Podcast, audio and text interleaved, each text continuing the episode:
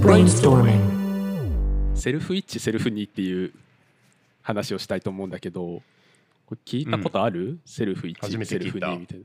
ファストファストスローのことかなと思ったけどそれはシステム1システム2だった。あそうだよね。あれはシステム1システム2だよね。そう、うん。とねセルフ1セルフ2っていうのはこれインナーゲームっていう本があってインナーゲームっていう言葉聞いたことある？インナーゲーム。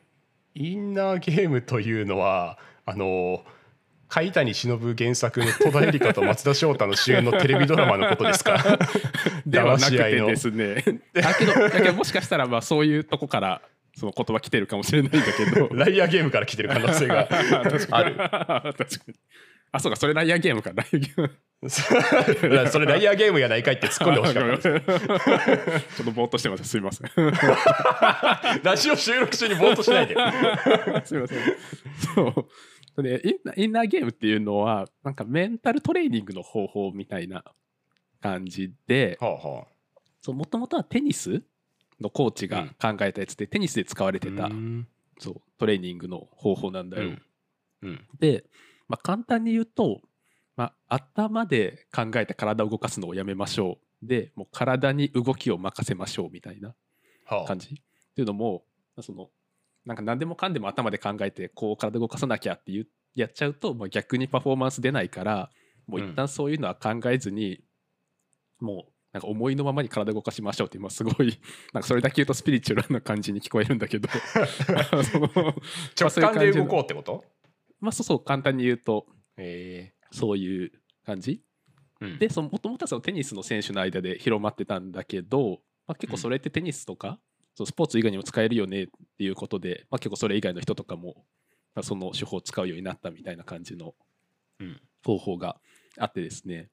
それではい。その中でその大きい概念がセルフ1セルフ2っていう2つのものがあってはで、まあ、その自分の思考とか体をまあ大きく2つに分けててセルフ1っていうのがと自分をコントロールしようとする自分。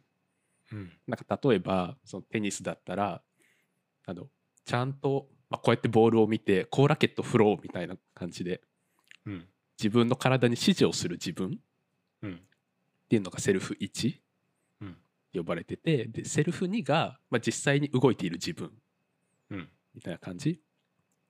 でその多くの場合そのセルフ1そのこう体を動かさなきゃって思ってる自分がか、えっと、いろいろ体を動かすのを邪魔してその実際本来パフォーマンス出るべきそのセルフ2が100%力を発揮できない状態になっちゃってるみたいなことが多いんだよね。なのでできるだけそのセルフ1っていうああしようこうしようっていう考えをまあ黙らせて、まあ、いかにそのセルフにに体の動きを任せれるかみたいなところが大事ですよって言ってるのが、まあ、インナーゲームっていう考え方なるほどなんだよね。うんうんそうじゃあそうどうじゃあセルフ1を黙らせるのかみたいなところが大事になってくるんだけどうん。おそらくまあそれって、まあ、慣れがすごい大事で、まあ、こうした方がいいみたいなそんなになくてうん。でそう。じゃあセルフセルフ1を黙らせようって思うと逆に多分それがもはやセルフ1なんだよね。なるほその ど黙さ黙らせよう黙らせようって思うとうん逆にまあそれを気にしちゃうみたいな。多分その寝よう寝ようって思って逆に寝れない。みたいなあ全く同じことを言そうそう言おうとした。そうそうそうそう寝よう寝ようと思っった時だなと思って。そうそう。いやそうなんだよね。そうなのでそう一個そのインナーゲームの本でこうしたらいいよって言われてるのが一点に集中する。例えば、そうテテニスの場合だったらそうテニスボールがそう跳ねる音だけにずっと集中し続けてはあ。テニスをするとかあとそのずっとそのボールを見続けてそのボールの回転だけを見続けるとか。どうん。でその何か一点に集中し続けることでそうああしようこうしようみたいな考えが全てそっちに持っていかれるから、そのうん。なんかうるさいことをセルフ1が言わずに、まあ、セルフには存分に力を発揮できますよみたいな。うん。なんかその何か一点に集中するっていうことはまあ一個の手なんじゃないみたいな感じでうん。その本では言ってた。なるほど。一個に集中する。うん、なんかシステム1システム2となんか逆ですごいあれだね。混乱するというか。あのシステムファストスローでいうところのシステム1の方が直感的でね。でもえっとなんだっけ？な何1だっけ？えっとセルフセルフ1 1セルフ2セルフ1は逆にセルフ2の方が直感的あそうそう。逆なんだよね。そうシステム1逆なんその1たす1って聞かれて2って一瞬で分かるみたいなのがシステム1で、まあ、難しい計算2とか、はいはい。そうそう。逆なんですよね。逆なんですね。ちょっと覚えづらいですけど。なるほど。セルフ2が直感的。えそれはテニスで始まった概念で他にも適用できるっていうのは、まあスポーツでは確かに適用できるけど、基本的にスポーツのメンタルコーチ的な感じのあれなのかな、うん。そう多分そのメインはスポーツだと思うんだけど例えばそのなんだろうな。まあ部下を教えるとかっていう時に例えば仕事の現場でじゃああ部部下、うん。うん、部下を教えるということが仮にあった場合にじゃあ何でもかんでも細かいことまで多分一気に教え込みすぎると多分それを意識しすぎて逆に部下ってパフォーマンス出ないよねみたいな例えば、はあはまあ、そういう考えとかにもまあ応用できるんじゃないみたいな話とかはあって。あなるほど、うん、そうなんかそのここ気をつけてここ気をつけてここ気をつけてってのが言われまくるとあちょっとこれも意識しなきゃ意識しなきゃとかでなんかもう頭パニックになってみたいな結構よくあるじゃない。なるほどね、ん。そうそう。まあ、なんで多分その大事なことだけをもうちゃんと教えてあとはうん。もう任せるみたいな方が実はパフォーマンスで出るんだよみたいな。うん。ところとかのコーチングとかに役立ったりかなり教育に近いね子供を教える子供に何かをなんかしちゃいけないっていう時になんか一つの哲学を教えると、まあ、それに沿って勝手にこう動いていくみたいな。うんうんうん。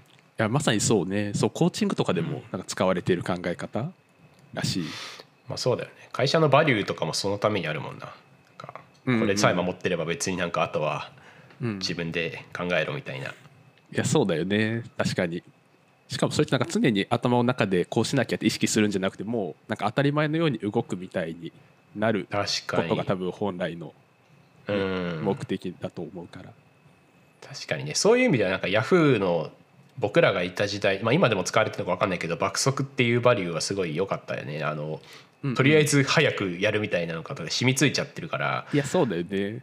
うん。確かに普通に仕事でもみんなじゃあ爆速でやろうみたいにもうなんか息を吐くようになんか口癖で言っちゃうんだよね。そうそうそう。口癖で言っちゃうバリューっていいよね。うんいやそうだよね。確かに。結構そのヤフーの時川辺さんとか前に出てきて、なんかいつもビジョンのこと語ってたもんねなんか。もううんずっと言っ毎てたもん月毎月、うねん、いやそうね。あとはそれ結構やっぱクリエイターとかでそのなんかフロー状態ってよく言うじゃない、そのうん。なんかずっと集中してもう時間忘れてはいはいはいコード書いちゃうはい。まあ、あれってまあまさにそのセルフ2が発揮できる状態なのかなっていう気は。確かに。でだからエンジニアがこうなんかうん。超集中モードに入ってなんか今すごい今すごいみたいなこう感じで ずっと書いてるみたいな状態が、えーセルフ2の状態に慣れているというか、あそうねまさに。うん。そうね。なんかまあその状態をいかに作り出せるかみたいなところうんうんうん、が、まあ、パフォーマンス出す上で大事みたいな確かに。デザインでも、うん。あのすごいロロジカルに考えている、まあ、ここはこういうロジックでなんとかかんとかやみたいな感じのしセルフ1うん。なデザインをしている時と、いやなんかこっちここはこうだとめっちゃかっけえみたいなセリフに、感覚的なセリフにがこう戦ってうんうん。一つのアウトプットを出すのがいいデザインっていうふうにされてるけど、うんうん。あけどそれいいね、確かに。その半分、まあ、ロジカルに考えつつ、まあ、半分そういう直感に従いつつみたいな、うん、そうだよね。ね。だからそそのためにそれを持っていくためにあの何か一個に集中するっていうのはうん。あのデザインではちょっと考えづらい。まあでも分かんない。デザインだとその視覚の色だけを見るとかになるのかな,、まあ、なんかよくあんまり分かんないけど例えば音楽家だとピアニストとかでさあの目が見えない人で、うん。がすごいピアノめっちゃ上手になる傾向があるみたいなうんこととかがさ、まあ、あのあったり事例があったりするけどそういうのってなんかその音だけに集中してるからうん。あのある意味セルフ2を作り出せていてうんうん。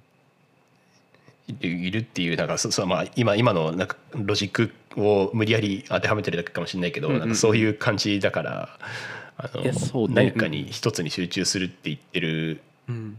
のはデザインで言うとなんだろう？いや確かにデザインでけど思ったのはその右脳と左脳両方使う仕事じゃないデザインってその、うん。左脳的なロジカルなことも考えなきゃいけないし、右脳的なクリエイティブな部分を作らなきゃいけなくて、多分そういう仕事はもしかしたら難しいかもねこういうの適用するのああそもそも向いてないと。例えばそのテニスとかってもう完全に左脳は休ませて右脳だけを動かしましょうみたいな感じだと思うんで多分これ適用させると。なるほど。はいはいまあ、なので、まあ、そういう片方だけに集中させましょうみたいなことができるような仕事だと、まあ、もしかしたら適用しやすいっていうのは、なるほどね。まあだからそのセルフに100%うん。でセルフ10%に向くのがアートとかスポーツとかであのビジネスとかあのデザインだとかエンジニアリングとかもなんかロジック全部無視してハイパー美しいみたい ハイパーなんか美しい行動みたいなのって別になんかいらないのと同じようにうん。そこはバランスが対象によって変わるのかな。あ一番適切な。うん、ありそう。そうだよね。なるほどですね。っていう感じで、まあ、今日はそんなところですかね。セルフ1とセルフ2の話を今日はしましたね、また新しい概念を学んでしまった。いや。賢くなりましたね。賢くなりましたね。またシステム12とかの話とかもしたいよね。あそうだね。なんか確かに。システム1に当たり前のように使ってるけど、うん。なんかどっかで解説みたいなのをピカシさんよろしくお願いします。あかしこまりました。って感じでチャンネル登録、い、いねぜひよろしくお願いしますお願いします。ではありがとうございましたご清聴ありがとうございました。Brainstorming.